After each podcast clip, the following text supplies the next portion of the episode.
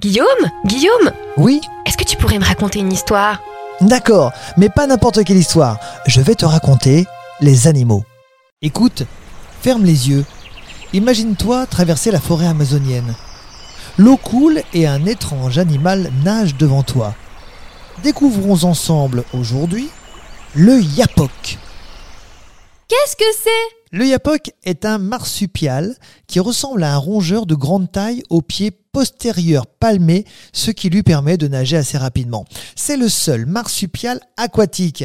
On l'appelle également opossum d'eau. Il mesure environ 22 cm avec une queue atteignant les 30 cm. Si c'est un marsupial, il doit avoir une poche comme le kangourou. Tu as raison. Et là, je sens la question. Comment fait le petit pour ne pas prendre l'eau quand la mère est dans l'eau, justement? Eh bien, c'est très simple. La maman peut fermer la poche entièrement, la rendant ainsi hermétique grâce à un muscle particulier euh, que l'on appelle le sphincter. Ainsi, le petit n'a pas à craindre d'être noyé lorsque sa maman plonge sous l'eau.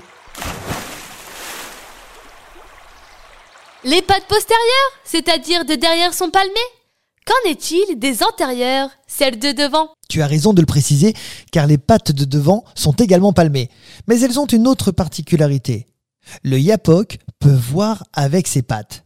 Je m'explique.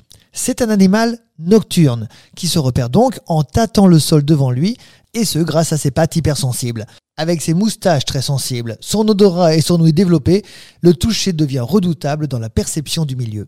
Sa queue lui sert-elle pour monter dans les arbres comme les autres opossums? Contrairement aux autres opossums, le yapok préfère rester près des cours d'eau, voire dans l'eau.